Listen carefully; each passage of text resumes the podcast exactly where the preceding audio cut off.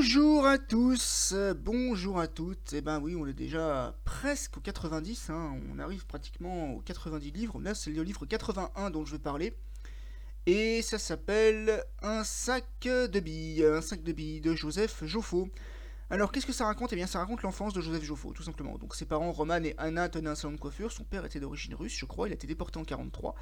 Joseph Joffo est le plus jeune des sept enfants de la famille. Donc, il a une sœur aînée qui s'appelle, euh, je crois, Esther, mais je suis plus très sûr de son, de son prénom. Il a deux frères aînés qui s'appellent Henri et Albert, qui sont également coiffeurs. Il a aussi deux autres sœurs aînées dont j'ai oublié le nom, et il a un frère qui s'appelle Maurice. Maurice, c'est celui qui a le moins d'écart avec lui. Je crois que Maurice a de mémoire, euh, euh, il doit avoir 5 ans, 5 ans d'écart avec lui. Et donc ça raconte l'histoire de Joseph Joffo qui a dû s'enfuir. Non, il a 2 ans d'écart avec lui. Ça raconte l'histoire de Joseph Joffo qui a dû s'enfuir pendant la Seconde Guerre mondiale pour atterrir avec son frère en zone libre.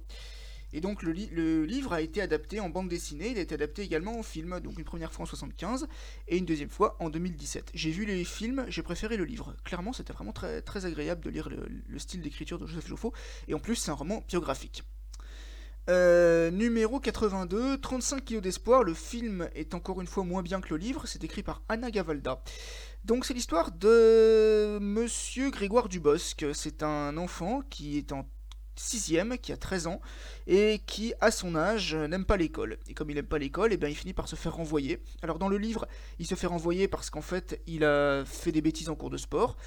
Et une fois, pour une fois qu'il faisait pas de bêtises, il lui est arrivé un accident physique, et tout le monde pensait qu'il faisait exprès, donc du coup il s'est fait renvoyer pour ça. Et dans le film, il se fait renvoyer parce qu'il a insulté sa principale lorsqu'il a tagué son nom sur le mur. Dans les deux cas, son grand-père, qui était le seul à le protéger, le laisse tomber, et lui, en fait, on, nous montre que c'est quelqu'un qui préfère se lancer dans des métiers techniques et faire le moins d'études possible. C'est une façon de voir les choses. En tout cas, c'était un livre euh, qui, était, qui était agréable. Mais le film, par contre, était un peu moins, un peu moins réussi. Numéro 83, Adrien Moll, 13 ans et 3 quarts. C'est écrit par Sutozent. C'est un livre qui raconte l'histoire d'un garçon en Angleterre, Adrien Moll. Donc c'est un garçon qui n'a pas beaucoup de chance. Ses parents ont, divorcé. Euh, ils ont divorcé pour se mettre ensemble un peu après. Ses parents lui prêtent pas beaucoup d'attention d'ailleurs au passage. Ensuite, euh, il doit s'occuper d'un monsieur âgé alors sais pas pour un travail d'intérêt général, je sais plus pourquoi il fait ça d'ailleurs, mais en tout cas c'est pas pour, c'est pas une punition. Ceci dit, le monsieur âgé est pas très sympa, c'est vraiment la caricature du, vieux monsieur désagréable et grognon et il est amoureux d'une femme qui pour l'instant n'a pas de sentiments envers lui. Alors ça se passe pendant un peu plus d'un an, ça commence le 1er janvier 1981, qui est un jeudi, et ça se finit vers le mois de mars 1982, je crois. Donc il y a une année, il y a une journée, c'est la journée du samedi 17 octobre, qui n'est pas, qui n'est pas détaillée. Mais en tout cas, j'ai bien aimé. En plus, comme c'est un livre qui est, qui est, qui est sur le présenté sous forme de calendrier, bah forcément, ça m'a bien plu.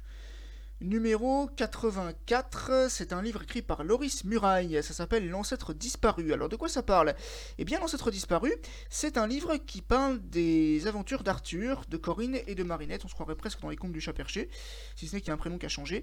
Donc Arthur et Marinette sont en vacances chez leur cousine Corinne et ils découvrent un secret généalogique familial, mais c'est très très sympa à lire, et c'est un livre qui est écrit par Loris Muraille. Loris Muraille qui vient d'une famille d'écrivains d'ailleurs, et qui malheureusement est décédé il y a quelques Et on arrive au numéro 85, alors là on plonge dans le polar le plus complet. Ça s'appelle L'homme qui voulait vivre sa vie, ça a été adapté également au cinéma.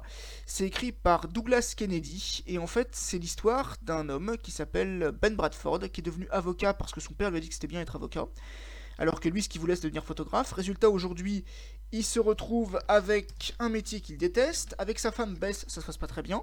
Ils ont deux enfants, donc Adam qui idéalise son père et Josh qui est encore trop jeune pour pouvoir vraiment comprendre ce que c'est qu'un la présence d'un père.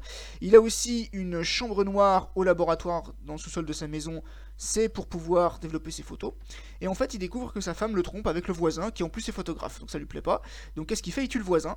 Et après, il décide de se faire passer pour lui en, commençant une nouvelle vie à l'autre bout. il habite dans le Connecticut, donc il va aller dans le Montana à l'opposé. Bon, c'est très bien. J'ai beaucoup aimé le, livre, j'ai pas vu le film. Donc euh, voilà, c'est l'histoire de Douglas Kennedy. C'est un livre que je peux recommander. Merci beaucoup d'avoir suivi cette vidéo.